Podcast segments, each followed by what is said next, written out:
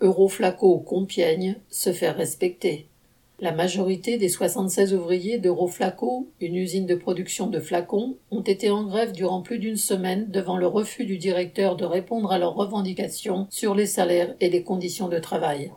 Celui-ci avait prévu de changer toutes les équipes début mai au mépris de leur vie personnelle. Impossibilité de se retourner pour faire garder les enfants, période de travail sans week-end, primes supprimées. Quant au salaire, il n'était pas question de les augmenter.